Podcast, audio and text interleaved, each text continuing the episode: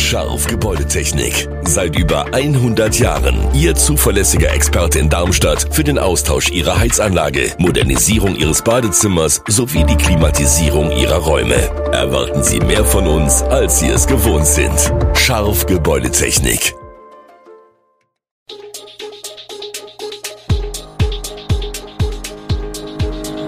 Gude, unser morgendliches News Update.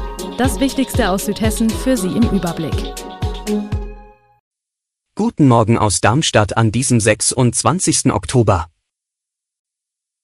Bio wird vielen Kunden in Darmstadt-Dieburg zu teuer. Steuerrazzia bei Eintracht Sportvorstand Krösche und Spartipps für das eigene Gebäude. Das und mehr gibt es heute für Sie im Podcast. Bei der Darmstädter Tafel gibt es nur noch alle zwei Wochen Lebensmittel. Während es zuvor 500 bis 600 Besuche pro Woche waren, haben nun gut 1100 sogenannte Abholer die Möglichkeit, ihre Haushalte einzudecken. Im Augenblick können wir wieder neue Leute aufnehmen, sagt Vereinsvorstand Gerd Wentrup. Nur noch alle zwei Wochen zur Tafel, das sei schon ein Einbruch für die Menschen. Mit einer Terminkarte, die beim Besuch gelocht wird, kriegt man alle zwei Wochen im selben Zeitfenster Zutritt. Immer nur 20 bis 30 Leute pro Stunde, damit es kein Gedränge gibt. Hinterm alten Gasthaus Tresen gibt es Brotsatt. Dass die Preise bei Backwaren in die Höhe geschossen sind, macht sich hier noch nicht bemerkbar. Wie sie bei der Darmstädter Tafel durch den Winter kommen, lässt sich derzeit kaum abschätzen. Noch merken sie nichts davon, dass Märkte wegen hoher Kosten ihr Sortiment verkleinern. Bei Henschel in Darmstadt ist derzeit allerhand los, in der Herrenabteilung des Modehauses im ersten Stock wird geräumt und umgebaut, und dort, wo noch vor Wochen Regale standen, bieten nun 19 raumhohe Fenster einen grandiosen Blick auf den Friedensplatz. Die Umbauarbeiten haben mehrere Gründe. Erstens ist man ohnehin permanent damit beschäftigt, die Räumlichkeiten des Traditionshauses am Marktplatz aufzuwerten, zweitens wird ab Januar das Team von Otten bei Henschel einziehen.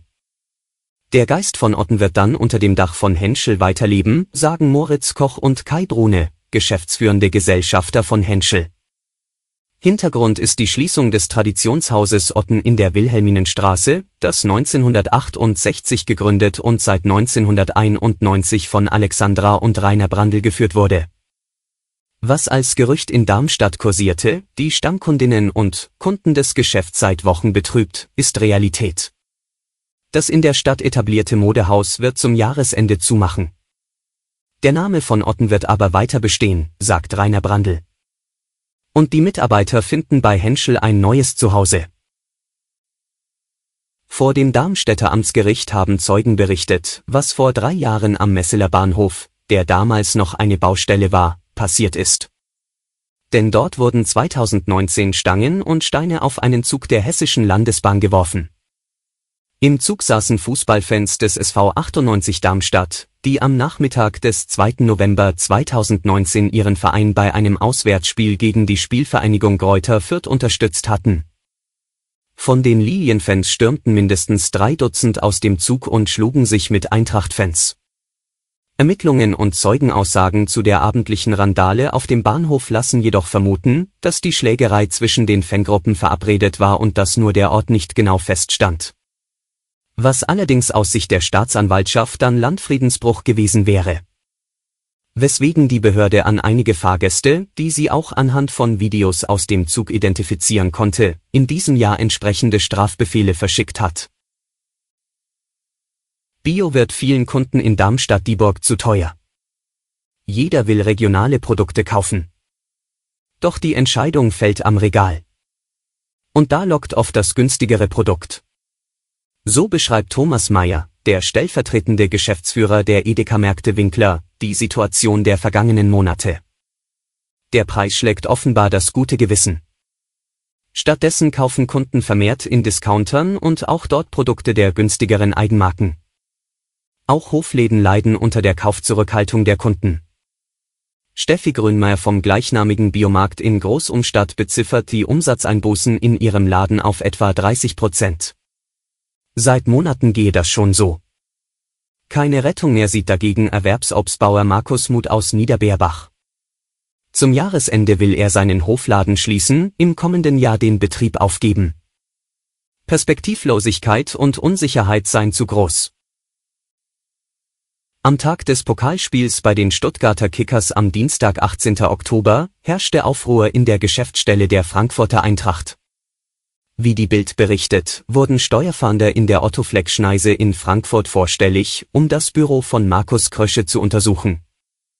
Grund dafür sei ein Ermittlungsverfahren der Staatsanwaltschaft Münster, das sich mit Abwicklungen der Autoleasing-Firma Makro GmbH und Co. KG zwischen 2016 und 2020 beschäftigen soll. Geschäftsführer damals Markus Krösche. Der angebliche Tatvorwurf, die Verkürzung der Umsatzsteuer im mittleren sechsstelligen Bereich. Neben Krösches Büro in der Main-Metropole soll auch sein Haus in Paderborn sowie zwei Firmen durchsucht worden sein. Neben dem Eintracht-Sportvorstand gebe es noch weitere Beschuldigte in dem Verfahren. Laut des zuständigen Oberstaatsanwalts stünden die Ermittlungen noch ganz am Anfang. Krösche kooperiere mit den Behörden, die Eintracht schließt laut Bild unterdessen aus, dass Krösche sich persönlich bereichert habe. Die Hälfte der Gebäude in Deutschland ist über 45 Jahre alt, hier lohnen sich Sanierungen, um Energie zu sparen. Doch was lohnt sich am meisten? Eine Komplettsanierung bietet gerade bei Gebäuden, die mehr als 40 Jahre alt sind, die besten Möglichkeiten, sagt Hans Weinreuter, Energieexperte der Verbraucherzentrale Rheinland-Pfalz.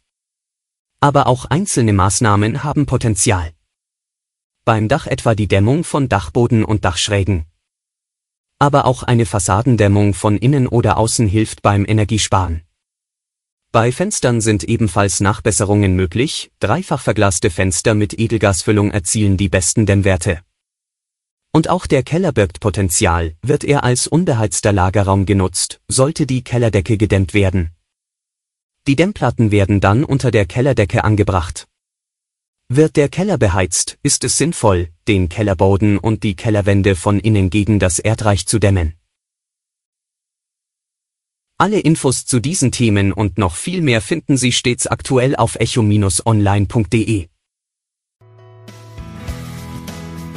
Gute Südhessen ist eine Produktion der VRM von Allgemeiner Zeitung, Wiesbadener Kurier, Echo Online und Mittelhessen.de. Redaktion und Produktion die NewsmanagerInnen der VRM. Ihr erreicht uns per Mail an audio.vrm.de.